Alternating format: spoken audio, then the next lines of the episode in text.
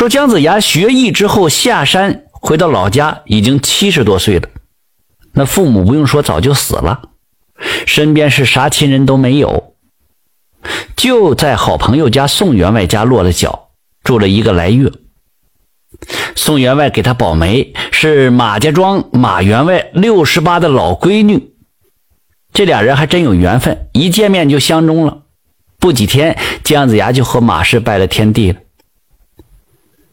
姜子牙成家过日子不长时间，有一天马氏就说了：“说咱俩绑钉子吃住在别人家里，那也不是个法啊。那咱还是找个挣钱门路，自个过日子吧。”姜子牙一听，嗯，是这么个理儿。商量来商量去，决定开个肉铺卖猪肉。哎，这准备来准备去呀，选个黄道吉日，这个肉铺就叮当开业了。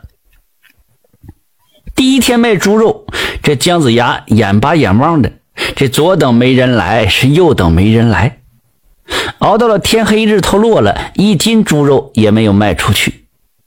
你说这大三伏天的哈，一天下来肉都已经臭了，这姜子牙火的愣的，关上店铺就回家去了。第二天，姜子牙又杀了一头猪，可是还是没人来买，一连几天都是这样。姜子牙就纳闷了，这咋回事啊？难道城里人都不吃肉？后来姜子牙一学嘛，发现了，人们都去羊肉铺买羊肉了。姜子牙这才呼啦一下明白了，哦，感情这嘎达人喜欢吃羊肉啊。看明白之后，回到肉铺，麻溜把这猪肉幌子摘下来，挂上羊肉幌子，又开始卖羊肉。嗨，可是无论这姜子牙咋吆喝，还是没有人买。这一天下来，还是一斤羊肉也没卖出去。姜子牙就犯寻思了，横是我这这猪肉铺刚改为羊肉铺，大伙不太认可呗。第二天呢，还是外甥打灯笼照旧。姜子牙心里直画魂啊，不知道到底拥护啥呀？这是。姜子牙又到那些卖羊肉的铺子前转了转，他这一看，大吃一惊啊！原来那些羊肉铺都改成猪肉铺了，大家伙又排着队去买猪肉了。姜子牙一打听，才知道这几天这嘎达瘟阳，没有人敢吃羊肉了。姜子牙气的就砸了店铺，起誓发愿的再也不卖肉了。但是生气归生气，你还得生活不是？姜子牙他也不能蹲在家里抱墩吧？他一打听这牛马行情不错，还是向宋员外借了五十两白银，在乡下买了一群牛马，赶到城里瞎倒卖。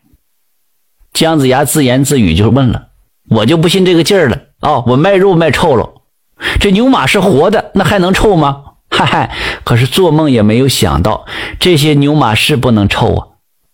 但是当他赶着一群牛马到达城门前这冷不丁从城里冲出一队官兵，围住姜子牙就喝令：“啊，边境打仗，牛马一律充军没收！”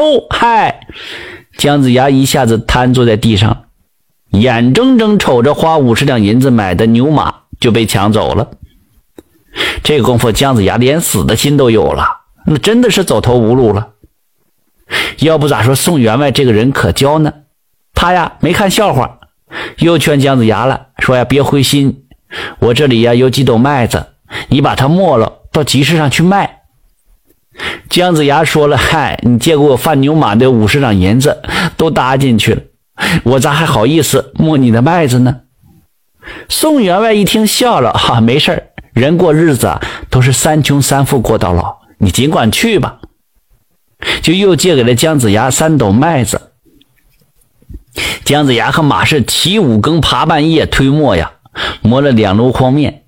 姜子牙早上挑着到城里去卖面，刚走一咕噜路，就听见一群老瓜在头上呱呱叫个不停啊！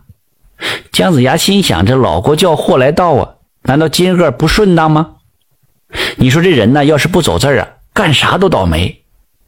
这姜子牙挑着两箩筐面，大街小巷都走遍了，也没卖出一斤面去。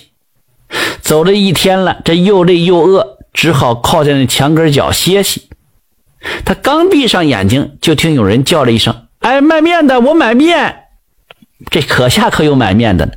姜子牙都乐坏了，睁开眼睛一看，是一位老太太。哎呀，老姐姐，你买多少面呢？老太太慢悠悠的说：“呃，一文钱的。哎，这这一文钱，这咋卖呀？”老太太说了：“我买点面呢，打酱子，我糊窗户纸。”姜子牙寻思着，好歹开糊了，就打开这箩筐，用秤杆盘子搓了两捧左右的面粉。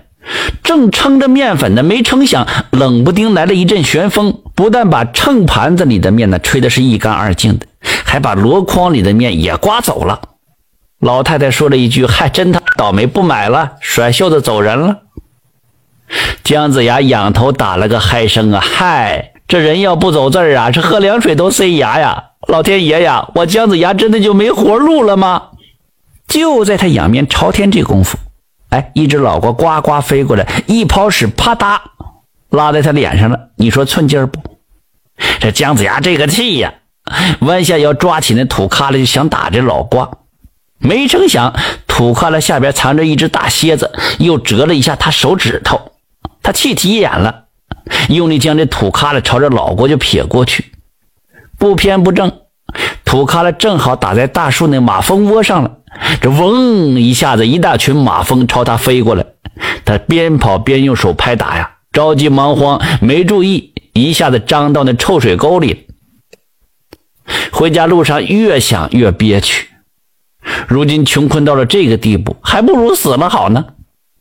他就这样唉声叹气的走到一条小河沿儿，正要去跳河这节骨眼上，被人拦腰给抱住了。姜子牙回头一看呐。是他在山上修道的师傅姜子牙跪在师傅跟前，边哭边学自个儿是东干东不着，是西干撞墙的倒霉事。师傅说呀，他早就知道了，告诉姜子牙，做大事的人必定要先遭大罪。先不要干别的了，就摆摊算卦吧。你要没事啊，就在这河边支钩钓鱼，早晚会遇到贵人的。说完，师傅就走了。打那以后，姜子牙就照师傅说的，见天走街串巷，摇哪嘎子相面算卦，闲着钱就去河边钓鱼玩。就有这么一天，就遇到了周文王了。看到姜子牙直钩钓鱼，还钓上不少的鱼，挺好奇，就唠起来了。看出了姜子牙是安邦定国的材料，就请他去当丞相。打那前就留下了“姜太公钓鱼，愿者上钩”这句话了。这说明人在困境的时候啊，不管到啥时候，你只要坚定信心，挺过去，就一定会有大好的前程的。感谢收听名城故事会，喜欢听故事的朋友，那就点个关注吧。